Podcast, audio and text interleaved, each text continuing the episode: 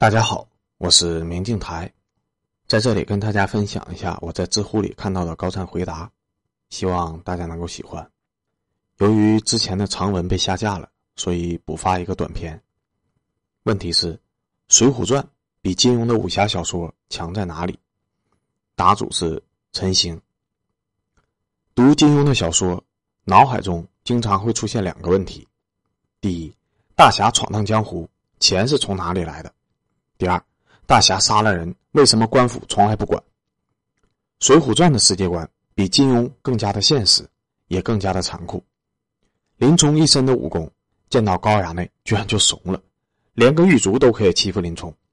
如果读过金庸再来看《水浒传》，就会觉得很不可思议：你直接一刀砍死高衙内又能怎样呢？杨志这样的高手居然会为钱所困，靠卖刀才能生活。你能想象谢逊卖屠龙刀吗？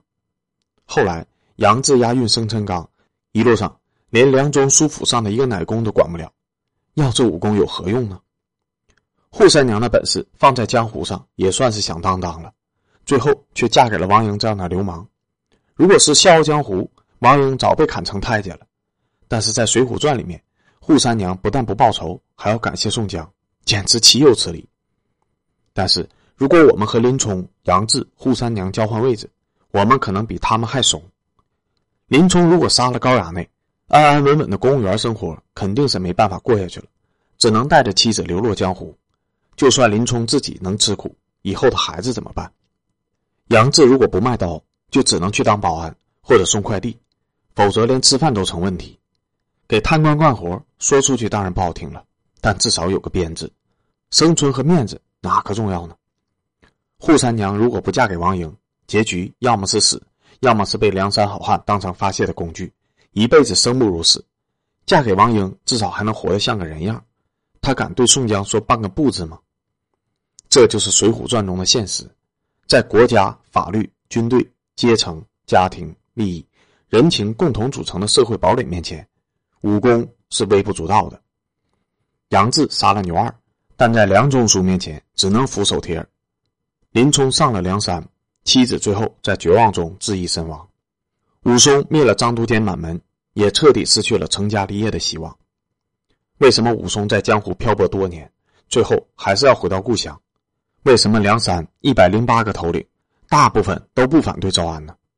因为大家不想一辈子做贼，更不想子子孙孙还是贼。快意恩仇一点都不潇洒，快意之后就是坐牢，然后还有一百记杀威棒等着你。笑傲江湖一点都不浪漫，因为再文艺的女青年也不会愿意跟你一辈子住桥洞。金庸小说在很多方面的成就已经领先于成熟几百年前的《水浒传》了，但是在对于社会现实的批判上，仍然还没有超越后者的高度。金庸所表达的是对武侠精神的探索，比如《射雕三部曲》，对于人生命运的追问，也就是《天龙八部》，以及后期对政治斗争的思考，也就是《笑傲江湖》。这些哲学问题大都是超脱于生活本身的。大侠如果每天忙着赚钱，还怎么行侠仗义？如果杀个坏人还要坐牢，还怎么和姑娘谈恋爱呢？如果不谈恋爱，又怎样反映人生和命运呢？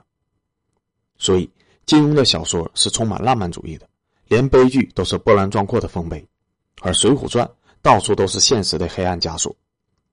杨过摔下悬崖能捡到玄铁重剑，谢珍、谢宝摔下悬崖。最后连尸体都风化在山上，段誉拖了个蛤蟆，从此百毒不侵；丁德孙中了蛇毒，就只能等死；慕容复成了疯子，身边还有阿碧；令狐冲失去了小师妹，还有任盈盈。而水浒中的多少英雄，到死都是孤独终老。郭靖困守襄阳，萧峰残于折剑，用生命换来了百姓多年的安宁，死得轰轰烈烈；而同样是绝顶高手，卢俊义。林冲和武松却死得悄无声息，什么也不曾改变，什么也没有留下。时间永是流逝，街市依旧太平，就好像他们从来没有来过这个世界。而我们的现实又何尝不是如此呢？和金庸的主角们不同，我们只是活着，就已经要竭尽全力了。